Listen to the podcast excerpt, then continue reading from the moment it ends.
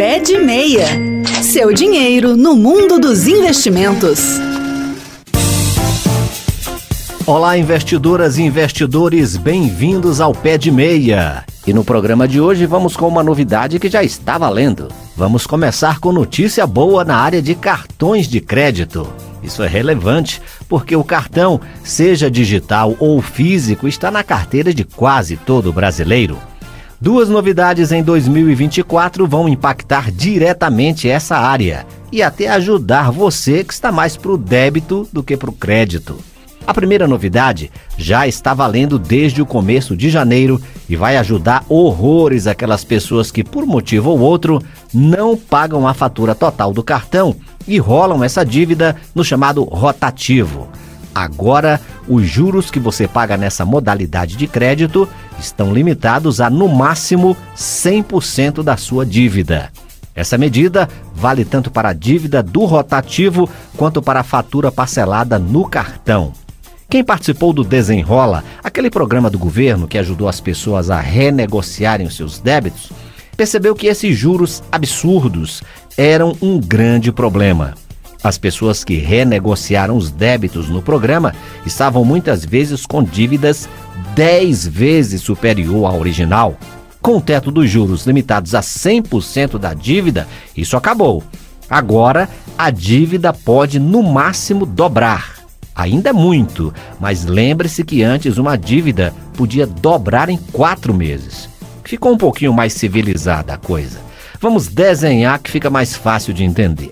Um exemplo: com o teto de juros do rotativo e da fatura parcelada já em vigor, quem não pagar uma fatura de 500 reais e empurrar a dívida para o rotativo pagará juros e encargo de no máximo 500 reais. Dessa forma, a dívida não poderá ultrapassar R$ mil, reais, independentemente do prazo. Antes, essa dívida de 500 reais poderia chegar a 3 mil reais ao ano tinha operadora de cartão aplicando juros de até 450%.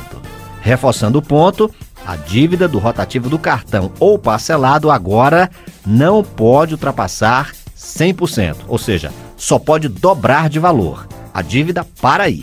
É uma excelente notícia.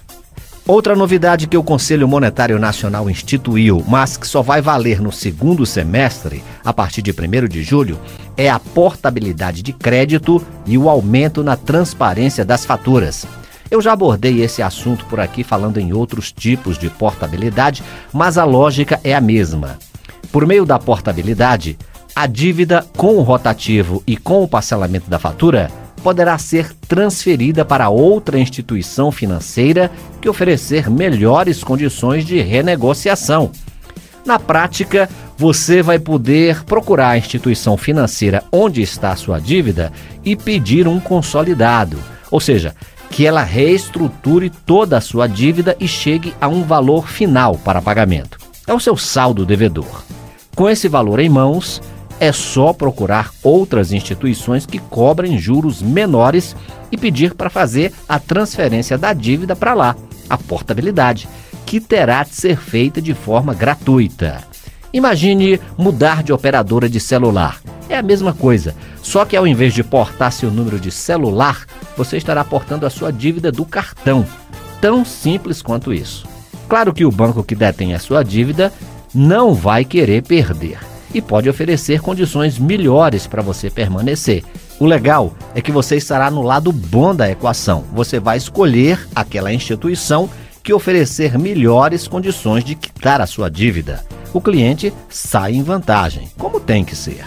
Em relação à transparência, a partir de julho, as faturas dos cartões de crédito deverão trazer uma área de destaque, com as informações essenciais, como o valor total da fatura, data de vencimento da fatura do período vigente e o limite total de crédito. As faturas também deverão ter uma área em que sejam oferecidas opções de pagamento.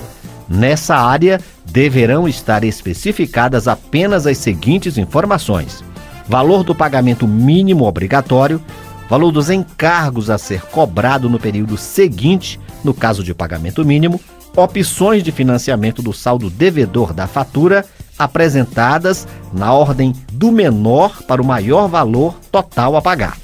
E também as taxas efetivas de juros mensais e anuais, juntamente com o custo efetivo total, o SET, das operações de crédito. Como ficar devendo no cartão é uma das coisas mais fáceis de acontecer, essas novas regras pretendem ajudar o cidadão a ter mais controle sobre suas contas. Mas vamos combinar que o melhor mesmo é se organizar para não ficar refém do cartão. Por hoje é só. Use essas boas notícias a seu favor. O cartão com inteligência e responsabilidade e retome o controle sobre a sua vida financeira. Lembrando que você também pode ouvir o Pé de Meia na página da Rádio Senado na internet, senado.leg.br barra rádio ou em podcast no seu agregador de podcasts preferido. Até o próximo programa. Pé de Meia, o seu programa de finanças pessoais da Rádio Senado.